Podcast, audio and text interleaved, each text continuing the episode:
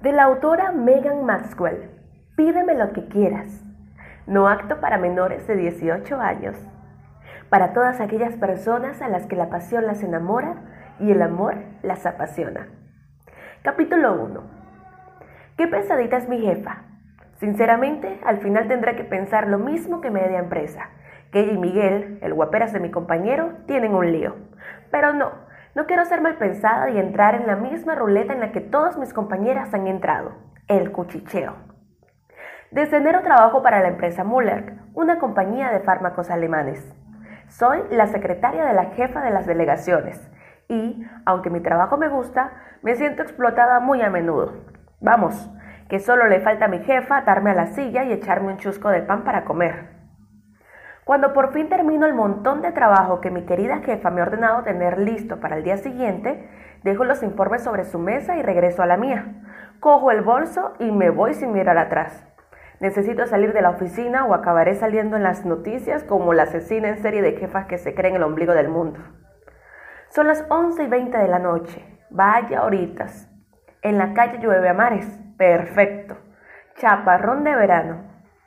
Llego hasta la puerta y tras echarle valor al asunto, corro hacia el parking donde me espera mi amado León.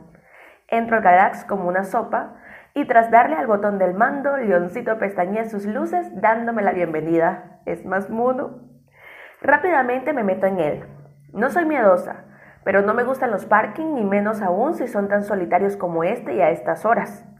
Inconscientemente comienzo a recordar películas de terror en las que la chica camina por uno de ellos y un desalmado vestido de negro aparece y la cuchilla hasta morir. Joder, qué mal rato. En cuanto estoy dentro del coche, cierro los pestillos, abro el bolso, saco un pañuelo de papel y me seco la cara. Estoy empapada. Pero justo cuando voy a meter las llaves en el contacto, ¡zas! se me caen. Maldigo oscuras y me agacho para buscarlas. Toco el suelo con la mano. A la derecha no están. A la izquierda tampoco. Vaya, encuentro el paquete de chicles que busqué hace días. Bien. Sigo toqueteando el suelo del coche y por fin las encuentro. Entonces oigo unas risas cercanas y miro a mi alrededor con cuidado para que no me vean. ¡Oh, Dios mío! Entre risas y colegueo veo acercarse a mi jefa y a Miguel. Parecen divertidos.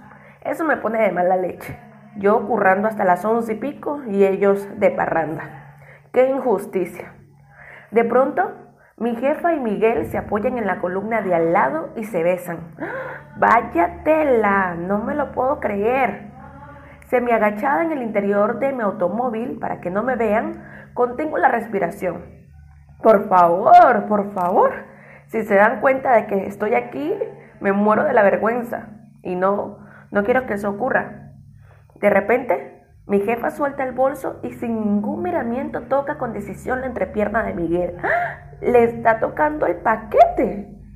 Por todos los santos, pero ¿qué estoy viendo?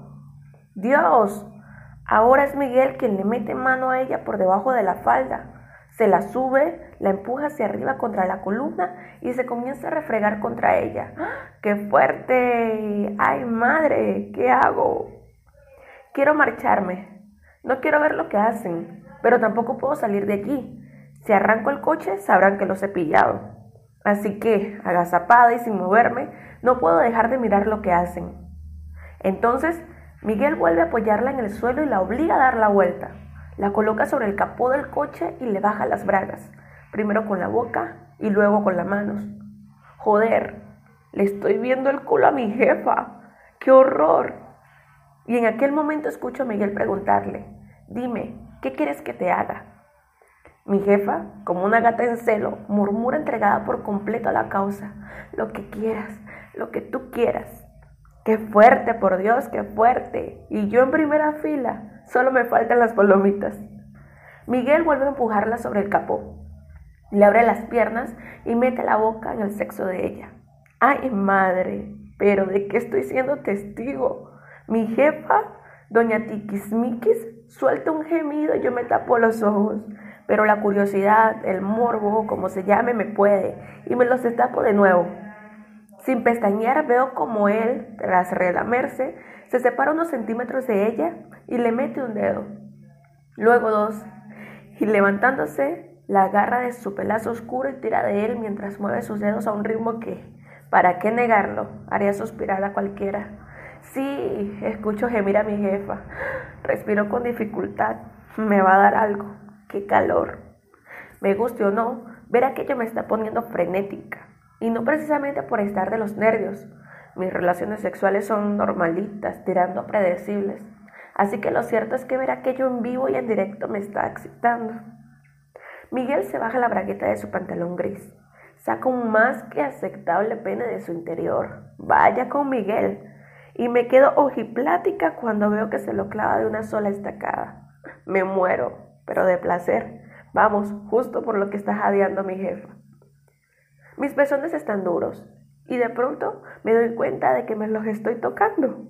Pero, ¿cuándo he metido mi mano en el interior de mi blusa? Rápidamente saco mi mano de ahí, pero mis pezones y el centro de mi deseo protestan. Ellos quieren más, pero no, eso no puede ser. Yo no hago esas cosas. Minutos después, tras varios gemidos y bamboleos, Miguel y mi jefa se recomponen. Olé, ya han terminado. Se meten en el coche y se marchan. Respiro aliviada.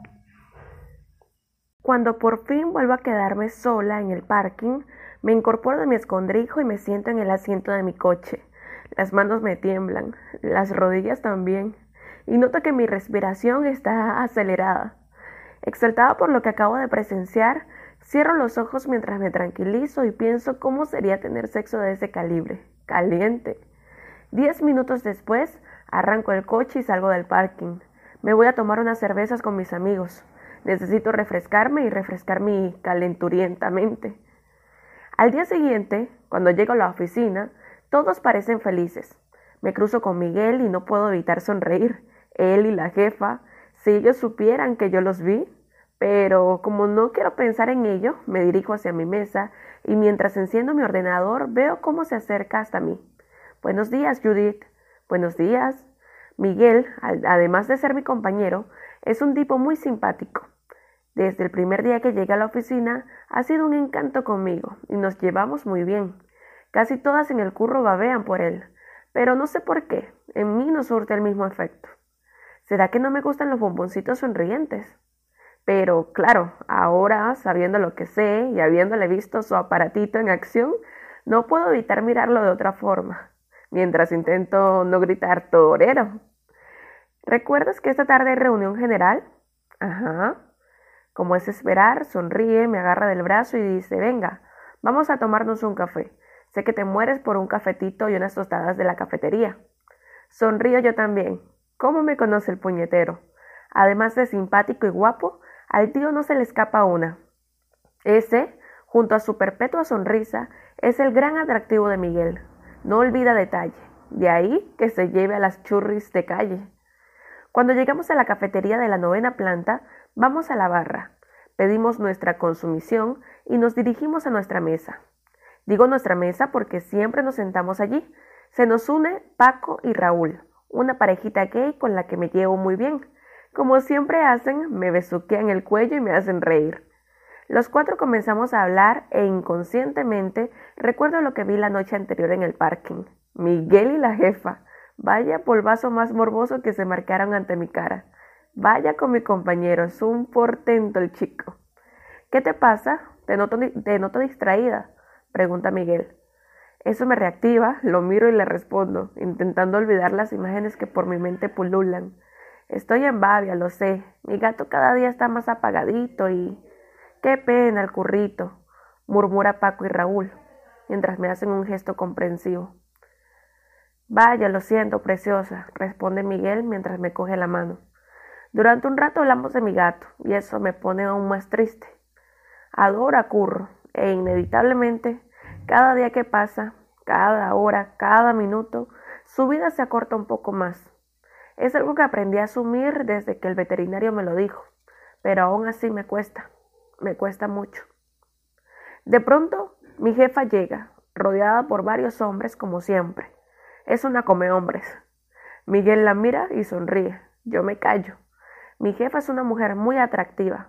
Vamos, una cincuentona potente, una morena de rompe y rasga, soltera pero no entera, y a la que se le han atribuido varios líos en la empresa.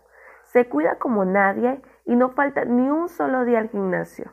O sea, que le gusta gustar. Judith, me interrumpe Miguel, ¿te queda mucho? Vuelvo en mí y dejo de mirar a mi jefa para mirar mi desayuno. Doy un trago al café y contesto, acabado. Los cuatro nos levantamos y salimos de la cafetería. Debemos comenzar a trabajar. Una hora después, tras hacer las fotocopias pertinentes y acabar el recurso, me dirijo al despacho de mi jefa. Llamo con los nudillos y entro. Aquí tiene el contrato finalizado para la delegación del Albacete. Gracias, responde encuestamente, escuetamente mientras lo ojea. Como de costumbre, me quedo parada ante ella a la espera de sus órdenes. El pelo de mi jefa me encanta, tan ondulado, tan cuidado, nada que ver con mi pelo moreno y liso que suelo recoger con un moño sobre mi cabeza. Suena el teléfono y antes de que me mire lo cojo. Despacho de la señora Mónica Sánchez. Le atiende su secretaria, la señorita Flores. ¿En qué puedo ayudarlo? Buenos días, señorita Flores, responde una voz profunda de hombre con cierto tonillo witty. Soy Eric Zimmerman. Quería hablar con su jefa. Al reconocer aquel nombre, reaccionó rápidamente. Un momento, señor Zimmerman.